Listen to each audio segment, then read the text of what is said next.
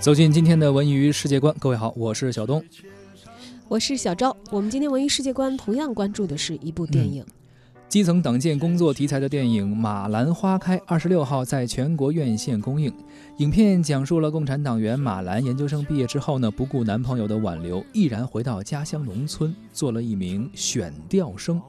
然而啊，乡村的工作并非一帆风顺，各种矛盾啊、困难啊接踵而至。马兰并没有气馁，他牢记共产党员的职责，团结广大党员同志，充分地发挥模范带头作用。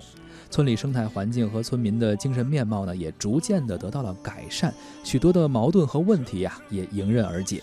这部电影呢，本着小成本、大情怀、正能量的制作原则，试图通过身边普通党员的感人的故事，唱响主旋律。弘扬正能量。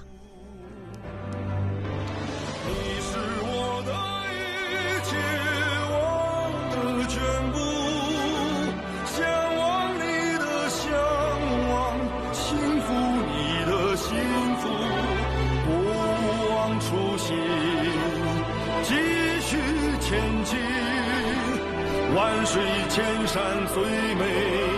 中。